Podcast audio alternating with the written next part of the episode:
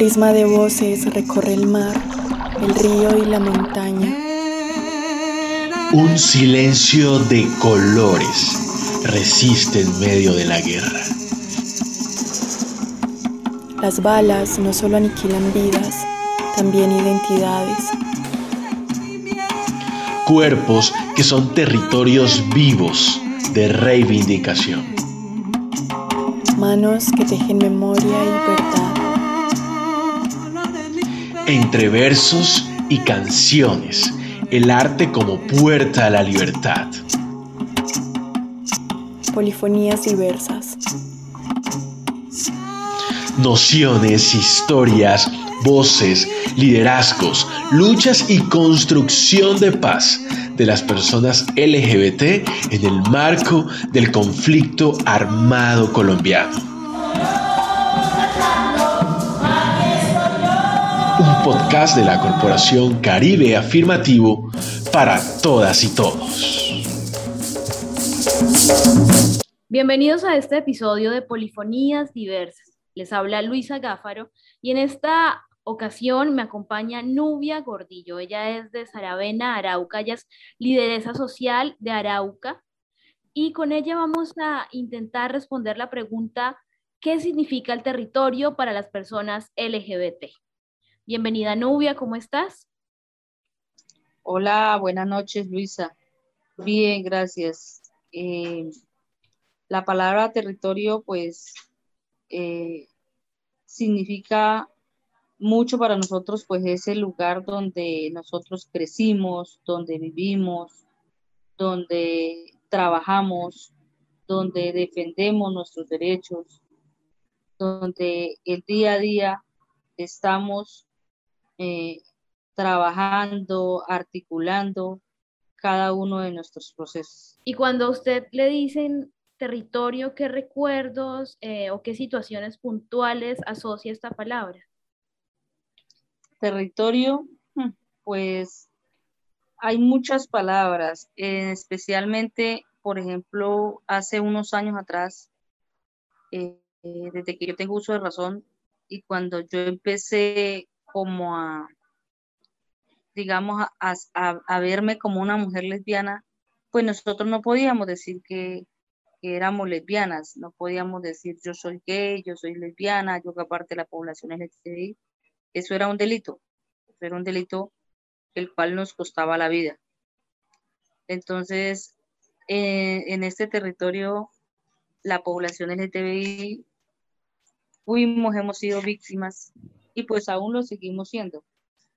Incluso en ese entonces, hasta para el mismo, el mismo Estado nos condenaba, el mismo Estado nos discriminaba, porque por ejemplo, si había un hombre gay y lo reclutaban para el servicio militar, eso era terrible. Es el, digamos, la forma, el trato, eh, las palabras o veces que le, que le decían, el maltrato era tenaz. Entonces, hemos sido discriminados, entonces, en todo el territorio pues nacional y más aquí en Arauca, que es una tierra bastante machista no se podía amar en voz alta, si lo podemos poner en términos un poco más poéticos. ¿Y cómo empieza a visibilizarse las personas LGBT en Arauca, pero teniendo en cuenta los territorios en los que usted y sus liderazgos hace presencia, en Saravena, no sé si en Arauca, no sé si en otros municipios del departamento?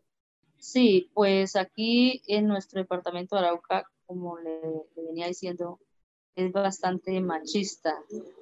Eh, pero pues en Saravena estamos en, en, el Piedemonte, lo que es Saravena, Tame, Arauquita, Portul, pues era como más, mm, digamos, más visible las organizaciones al margen de la ley, las cuales a nosotros, nosotros le teníamos, le tenemos miedo. Y pues esto, esto se da este proceso de, organizarnos para empezar a visibilizarnos se da pues gracias a los acuerdos de paz, cuando ya empiezan las negociaciones con la FARC, con el ELN, donde ya hubo como esa inclusión de la población LGTBI, porque pues eh, si ellos hablan de paz, no puede haber una paz sin inclusión. Entonces, eh, ya se da ese, ese espacio donde eso nos motiva a nosotros eh, para organizarnos como población. Nos conformamos en el 2015. Estaban en ese proceso de diálogos en La Habana y qué tales también hubo con el LN, eh, donde también pues incluyeron la población LGTBI. Eso, y pues debido a, las múltiples, la ansiedad que nosotros teníamos de salir de, ese escondite donde nosotros no podíamos, no, o sea, nosotros existíamos para nosotros mismos, pero no para la sociedad, éramos invisibles. Entonces nosotros, nosotros queríamos esa libertad. Y pues iniciamos en el proceso de organizarnos, empezamos a, salir a la radio, a hablar en las emisoras. Entonces eso pues fue, y bueno, que nosotros estábamos buscando era que nos mataran, que nos desplazaran, que nos echaran del pueblo, porque cómo se nos ocurría salir a hablar de la población de TV, o sea, la, la misma sociedad murmuraba de que eso era, eh, eso era, no era permitido acá. Pero más sin embargo nosotros dijimos, si vamos a conformar una asociación, vamos a, vamos a salir a la luz pública, vamos a hacerle con todas, porque era tanto el, el encierro, la estigmatización que teníamos que nosotros queríamos era salir, salir a la luz pública, nosotros no queríamos estar más escondidos y eso pues nos motivó y iniciamos, arrancamos con, hicimos incluso unos, unas cuñas radiales donde hablamos de la población, donde invitamos a la juventud, a los jóvenes, a las personas LGTBI, adulto mayor. Para nosotros como población LGTBI, a quien primero tenemos que enfrentar es a nuestra familia. La discriminación más grande ha venido, siempre es de nuestra misma familia. Es la primera etapa que nosotros tenemos que vencer. Mejor dicho, eso es un proceso en los cuales pues cualquiera no se atreve a, a salir a la luz pública por temor al que irán, a los señalamientos, así sucesivamente. Y ya pues no le tenemos miedo a los grupos al margen de la ley, porque dentro de los puntos que se acordaron allá en La Habana, estamos incluidos nosotros. Y pues nosotros hacemos parte de la sociedad, nosotros somos personas que también trabajamos, nos ganamos el sustento diario, eh, sea de, de, una forma honrada, ¿sí? Honesta. Entonces, mm, no tenemos por qué temer. En ese sentido, eh, cuando usted me cuenta que la visibilización empieza en el hogar y a veces el hogar también es ese primer escenario de violencia y luego trasciende a lo laboral. Bueno, es como no, es así. Ser visibles implica un alto riesgo. En ese sentido, ya hablando desde su experiencia personal, desde la experiencia personal de Nubia Gordillo, ¿qué significa anunciarse como mujer lesbiana en la zona rural de su territorio? ¿Qué significó para usted decir en voz alta, como yo lo decía al comienzo, amar en voz alta, amar en femenino? Ya cuando yo, yo me crié en el campo, yo soy campesina y aún lo sigo siendo porque me gusta la naturaleza, me gusta el campo, tengo familia en el campo. Cuando puedo irme para el campo, me voy, me quedo allá, disfruto de esa naturaleza. Cuando yo decido enfrentar la sociedad, decido enfrentar a todo el mundo, empezando por mi familia.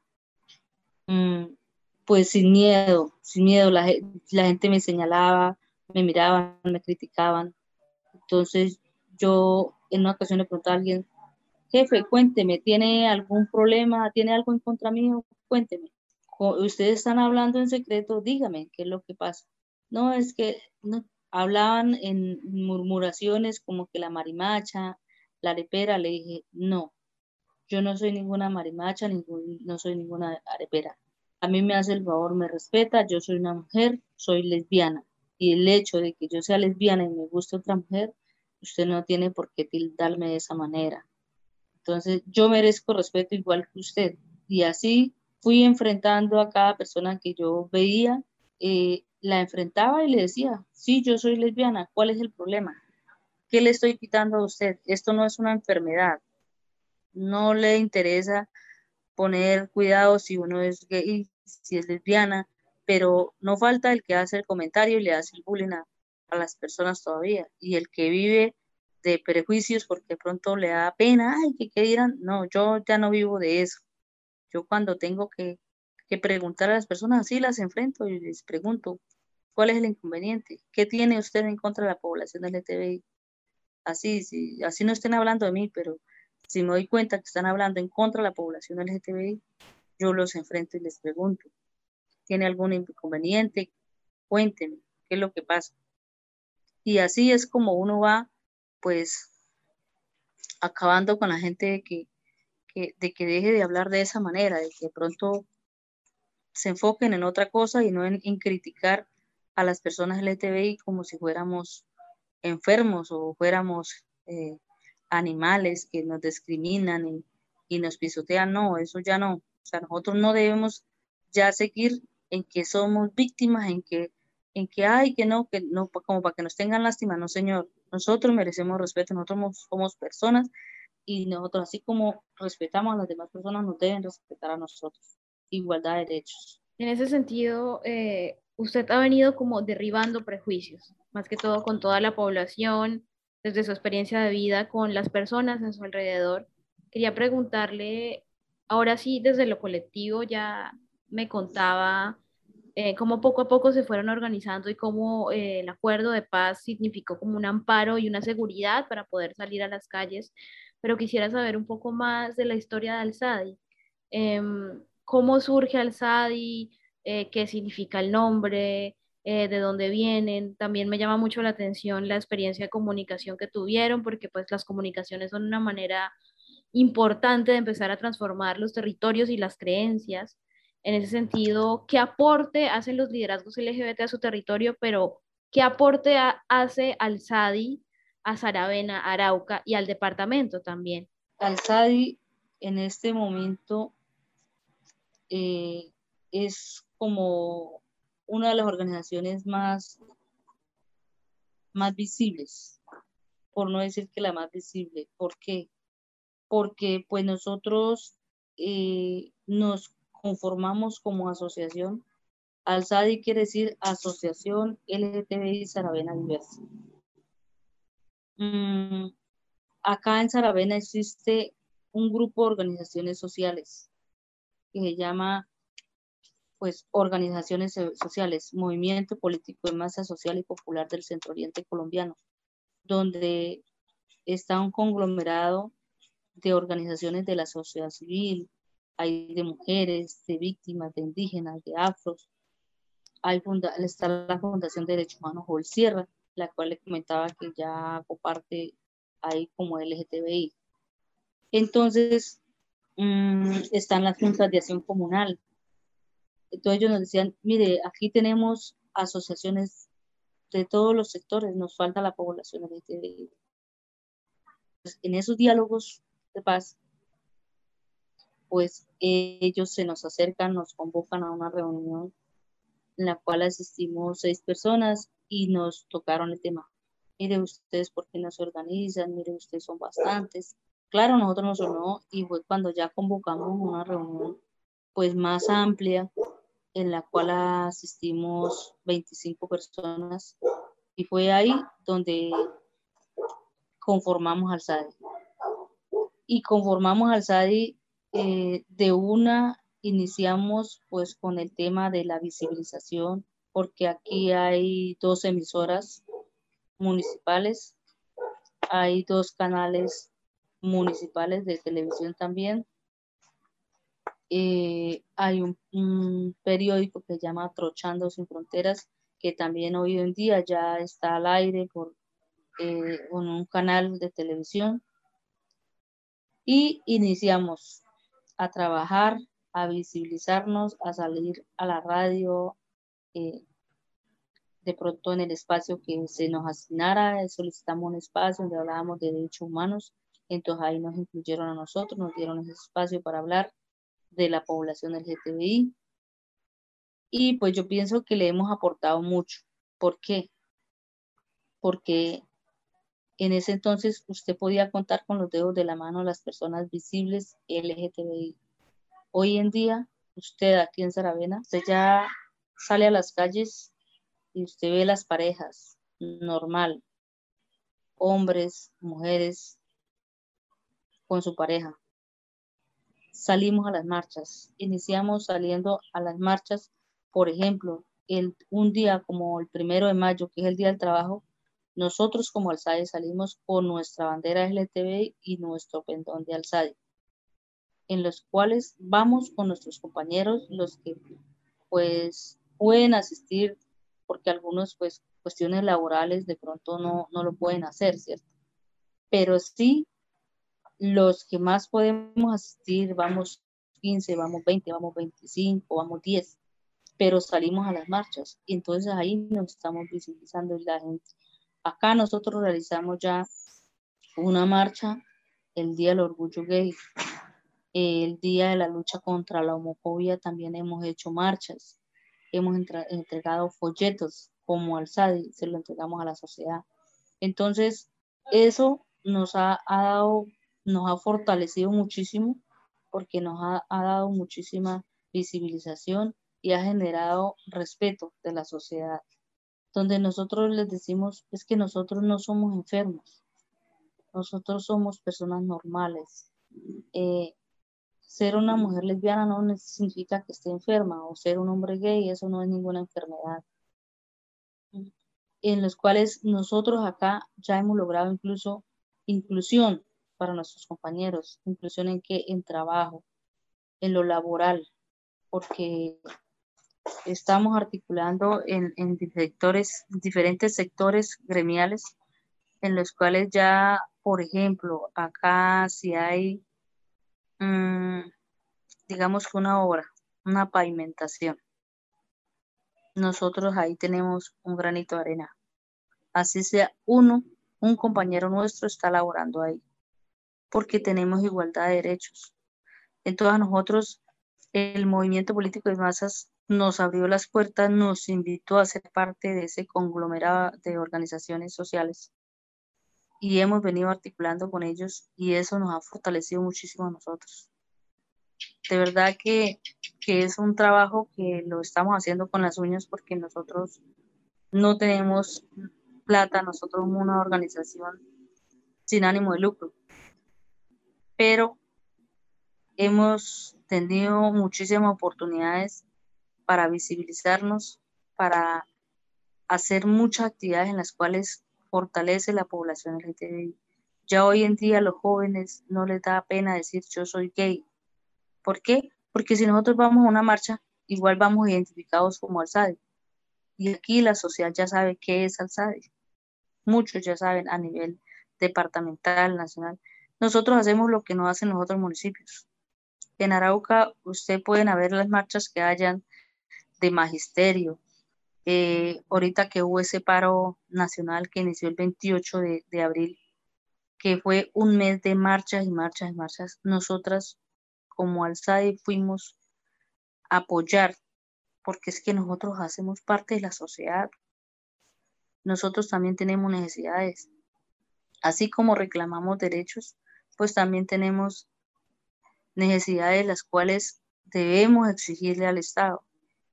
Y, estas marchas que se hicieron, estos paros, pues eran en contra del Estado colombiano, en los cuales está vulnerando los derechos a toda la sociedad, no solamente a la población LGTBI. Entonces, lo lógico es que nosotros apoyáramos, y eso hicimos, vincularnos, apoyar, salir a las calles a marchar. Y hemos venido haciendo todos los 28, hacemos, se, hace una marcha y ahí estamos nosotros como Alzade algo que ninguna otra organización aquí en el departamento de Arauca lo hace. Porque es que nosotros como Alzade estamos enfocados en la defensa de nuestros derechos. Entonces, aquí hay mucha, mucha población vulnerable, con muchas necesidades. Necesitamos salud, educación, empleo, vivienda, eh, mejoramiento de vivienda, todo lo que necesita cualquier ser humano. Entonces no podemos ser ajenos a las necesidades y a las reclamaciones que le estamos haciendo al Estado. Y por ello estamos ahí vinculados. El aporte de los liderazgos a grandes rasgos va desde tomarse el espacio público, visibilizar a las personas LGBT de la región, em, incluso inclusión.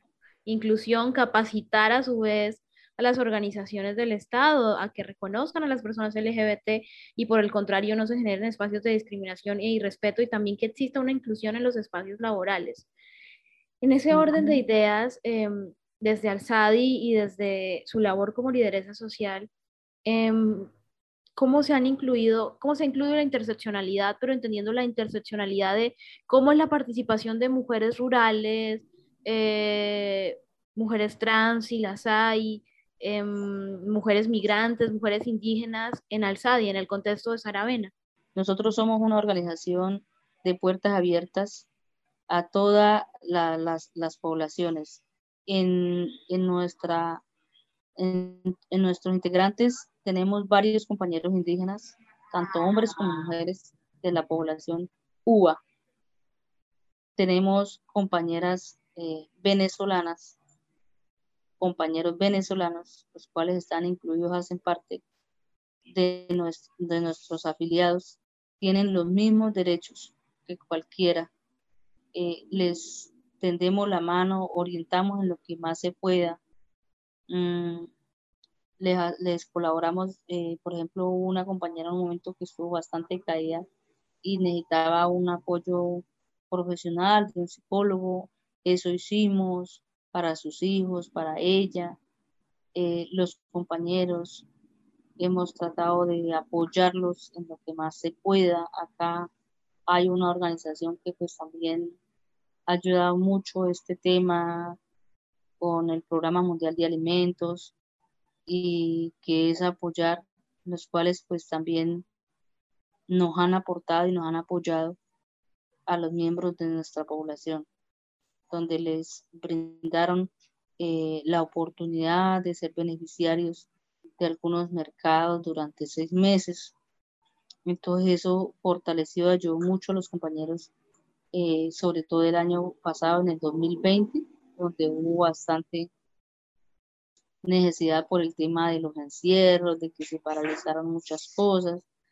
Y eso eh, se logró pues gracias al SADI, porque ellos canalizaron eso a través de las organizaciones. Entonces, eso nos ayudó muchísimo a nosotros.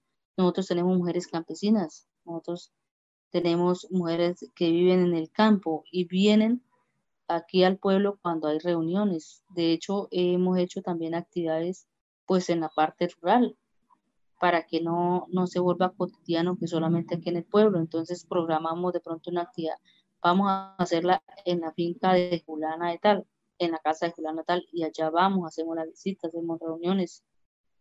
Más, eh, hasta unos videos, un video que grabamos y rotamos por las redes sociales eh, para el Día de la Lucha contra la Homofobia. Eh, fuimos y lo grabamos incluso una finca, precisamente pues el año pasado cuando estaba el tema de la pandemia, las restricciones, que no se podía aglomerar y lo hicimos pues en una finca porque era campo abierto. Entonces nosotros tenemos de todos los sectores, negritudes, de todo, de todo. Nosotros aquí no hay preferencias ni restricción, nada de eso. El compañero o compañera, la población LGTBI que quiera vincularse, bienvenido sea. De esta manera se han articulado todas las poblaciones para poder gestionar estos espacios de inclusión, de participación e incluso también entiendo que la coyuntura de la pandemia generó muchísimas necesidades en las poblaciones, en las poblaciones rurales, las poblaciones LGBT. Creo que es un gran trabajo el que hacen. Y ya para finalizar, eh, Nubia, ¿por qué es importante que desde la institucionalidad se incorpore un enfoque territorial al momento de garantizar los derechos humanos de las personas LGBT. En ese sentido, porque es importante que los acuerdos, luego de esta firma de los acuerdos de paz en 2016 y bueno, todo el proceso que ustedes han llevado a cabo también, eh, porque es importante que se tenga un enfoque territorial, tanto desde los acuerdos de paz como desde el ejercicio de las instituciones que de esa manera pues no, no nos van a, a dejar por fuera, hablándolo así, ¿no? O sea, porque aquí se habla mucho de la transversalidad, pero nosotros como población LGTBI hemos venido diciendo, no podemos a todas horas hablar de la transversalidad, hay que también tener un enfoque diferencial donde sea directamente dirigido a población LGTBI, muchos temas. Eh, pues debido a eso, eh, yo pienso que, eso ayuda a, reducir la desigualdad social y que, y que se centra, pues que nosotros aquí en este territorio eh, tenemos muchísimas necesidades y variedad de personal en el cual necesitamos ser incluidos. Entonces, si, si se crea este, este enfoque territorial, pues es, es mucho mejor para nosotros como población, porque tenemos derecho a estar incluidos, a que no nos vayan a dejar eh, sin beneficios que vienen para nuestra población, porque, porque si no es así, eh, estaríamos nosotros, eh, digamos, como, como que fuera el lugar, porque entonces nosotros estaríamos perdiendo el tiempo como organizaciones y como poblaciones. Aquí en Arauca, pues se ha venido eh, creando muchísimas diversidad de asociaciones, porque todos, aquí hay asociaciones, como les decía, de indígenas, de afros, de mujeres, solo mujeres. Entonces, esta transversalidad eh, ayuda en, alguna, en, algunos espacios como en otros no, porque nosotros como población LGTBI hemos venido diciendo es, eh, nosotros queremos que, tengamos un enfoque diferencial, que seamos LGTBI, aunque el Estado, para el Estado le, le conviene es ser trabajar transversalmente porque dicen, ah, no, aquí beneficiamos la población LGTBI y le dan beneficio a uno solo. Mientras que si se canaliza como organización a la población LGTBI, no va a ser uno solo el, beneficiado. Ellos pueden beneficiar a uno y decir, no, ya, ya le cumplimos a la población LGTBI. Entonces, a nosotros no nos sirve ser transversal, sino que sea el, enfoque diferencial como población, como población. O sea, llámese LGTBI, llámese mujer, ¿Por qué? Porque de esa manera es como de pronto nosotros podemos canalizar más recursos para nuestros, nuestros integrantes. Muchas gracias, novia. Precisamente se trata de inclusión, de garantizar también un acceso a derechos, derechos básicos. Un prisma de voces recorre el mar, el río y la montaña un silencio de colores resiste en medio de la guerra. Las balas no solo aniquilan vidas, también identidades. Cuerpos que son territorios vivos de reivindicación. Manos que tejen memoria y verdad. Entre versos y canciones el arte como puerta a la libertad. Polifonías diversas. Nociones, historias, voces, liderazgos, luchas y construcción de paz de las personas LGBT en el marco del conflicto armado colombiano. Podcast de la Corporación Caribe Afirmativo para todas y todos.